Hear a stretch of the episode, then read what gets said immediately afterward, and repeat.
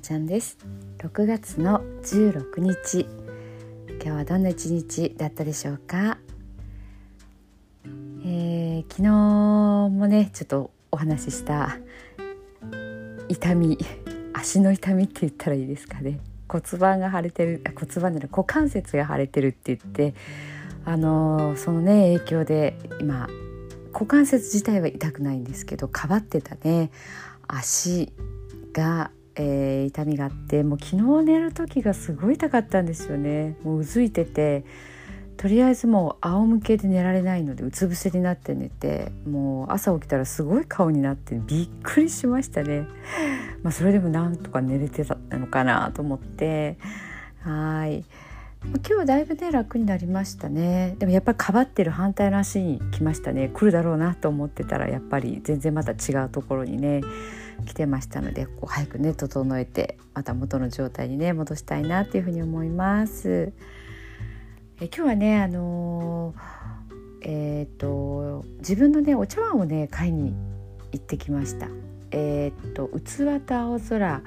うららっていうね岡山のえーと、和食器屋さんあ、まあ、和食器じゃないな食器屋さんって言ったらいいのかな手作りの食器一点物をね集めてる方のお店なんですけどもともとね私のレッスンを受けに来られた来られてた方なんですよね。でその方がねお店を、まあ、出されてて、えー、とそこにね行ってきたんですけどもうね本当にねもう癒しの空間なんですよ。もう香りもいいしレイアウトもすごく素敵だしお花と上手にねあの飾りとかもされてても本当にあのその店主さんのセンスが光っててでね今日はあの茶碗がねこうちょっと割れてしまってでそれをねこうまあ自分用にちょっと買いに行ったんですけど前もねあの、まあ、子供からの誕生日プレゼントだったんですよね。だから本当に割れたのもね残念だったんですけどまあでもそれを使うわけにもいかないのであの今日お茶碗をね買いに行ったらどのお茶碗もねめっちゃちっちゃいんですよ。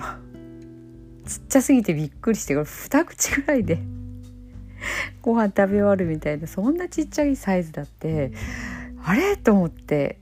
でまああのその中でもちょっと大きめのをねあの選んですっごくねあの色が綺麗なんですよねこう青いいやなんて言ったらいいんだろう海沖縄の海みたいなイメージですかね。あの手作りのね本当に一点物っていうところで同じこうデザインも一つもなくてまあなんかこう茶碗に青色ってこう初めてなんですけど今日もねこう使って食べてみたら本当にこうも持った感じの持ち具合がすごくいいのとやっぱ手触りもよかったっていうのもねあってこう触ってよし見てよしっていうところでよかったですね。そんなにね高いものではないんでしょう。今日買ったのも多分1700円ぐらいかな。茶碗はそんなに高いのがなかった。3,000円ぐらいとかもねありましたけどあのそんなにこう今日選んだ食器はねその名作家さんみたいなそういうのではなかったのでもうちょっとカジュアルな感じなんですけどもでもお気に入りのねものがあってよかったなと思います。で何日か前にね YouTube 見てたんですけどあのお箸の話だったかな、まあ、お箸とか食器とかはあのその辺にあるこう適当なものとかじゃなくて、えーとちゃんと自分がいいと思ったものを使った方がいいっていうのをね言ってたんですよ。あんまりこう食器とかねあの軽々しく見ない方がいいみたいな。であのちょっと詳しくはね忘れちゃったんですけど要はあの食べ物自分の体の身になるものを口に運ぶっていうその動作をする特にお箸とかっていうのは口の中までま入れたりしますよね。そういったものなのであの適当なものとかこう割り箸とかね。あのそういうものじゃなくてやっぱりちゃんと自分の体にその生命を与える役割を持っているものだからあのまあ、高価なものがいいっていうわけではないんですがやっぱり自分でちゃんとこう納得したものをえーと、使った方がいいっていうことをね、あの、その YouTube の方はね言われててその時すごい納得したんですよねなんだか。そういう視点でお箸とか考えたことなかった茶碗とかもね思ったことないんですけどあでも確かにこれから自分の命の元になるもの入れるものなんだって思った時に全部食器変えたいと思いましたね。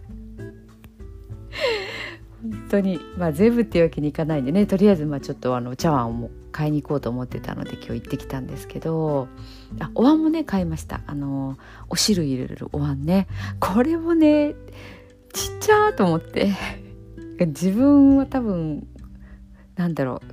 一応その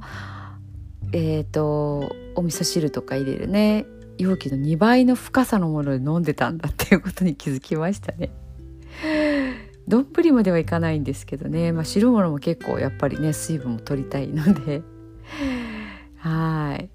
なんかねちょっとそんな驚きもあったんですけど、まあ、木のねちゃんとしたやつだったのでレンジレンジとかは使えないっていうね。はい。でもなんかそれだけですごくね気分が上がりますよね。なんかこう食事も美味しくなったような気がします。やっぱ手作りのものねあの器も、えーと、いい器なのでねまあ、なんかこう自分を大切にするってどうしたらいいのかわからないとかねいろいろあるんですけどこうやってなんか自分が毎日使うものをあのお気に入りのもので揃えるっていうのもねその手の一つだなっていうふうに思いましたね。うん、まあ本当にお箸とかだったらね1,000円もしないんじゃないですかねものによればね。まあ割り箸でこうなんでしょうこう食器とかに移さずにうんとプラスチックのまんまで食べるよりかは一回ねちょっとこうお皿に移すとかもし買ったとしてもねそこになんかこうちょっとこう野菜切ったのをのせるとかするだけでも全然雰囲気があの違うと思うのでねあの是非なんかもし参考になるなと思ったらそんな感じでやってみてください。はい、えー、今日はそんな話でした。では寝る前のノリと読んでいきたいと思います。聞いてください。今日あなたはあなたを生き切った。ポジティブなあなたを表現したならポジティブなあなたを生き切った。ということ。ネガティブなあなたを表現したならネガティブなあなたを生き切った。ということ。今日あなたはあなたを生き切った。明日からのあなたの人生は寝る前のあなたの素晴らしいイメージから想像される。あなたが本当に生きたかった人生は今この瞬間の眠りから始まる。あなたには無限の可能性がある。あなたには無限の才能がある。あなたはまだまだこんなものではない。あなたには目覚めることを待っている遺伝子がたくさんある。もし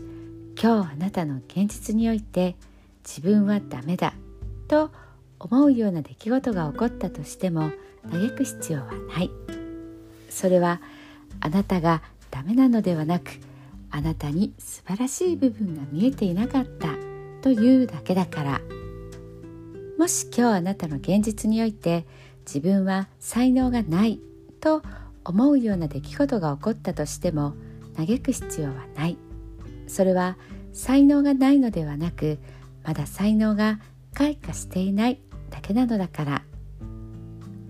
今日悔やむ必要はない。今日起こったことは起こる予定だっただけのことだから。もし今日あなたの一日が素晴らしい一日だったなら明日はさらに素晴らしい一日になる。もし今日あなたの一日が誇らしい一日だったなら明日はさらに誇らしい自分に気づく一日になる。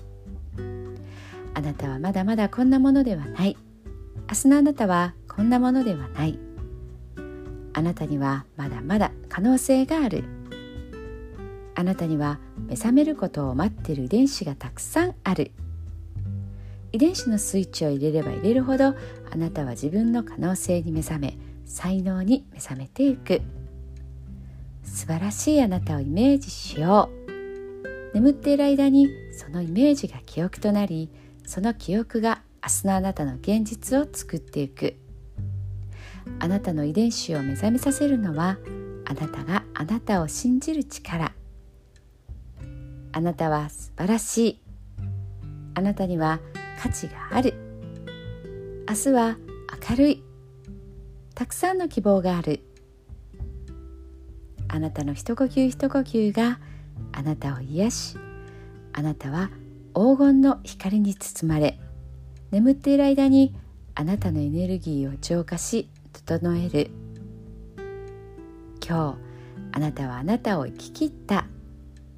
明日からのあなたの人生は寝る前のあなたの素晴らしいイメージから想像される。そしてあなたはあなたが本当に生きたかった人生を始めていく。桑名正則さんの寝る前の祝詞でした。それではおやすみなさい。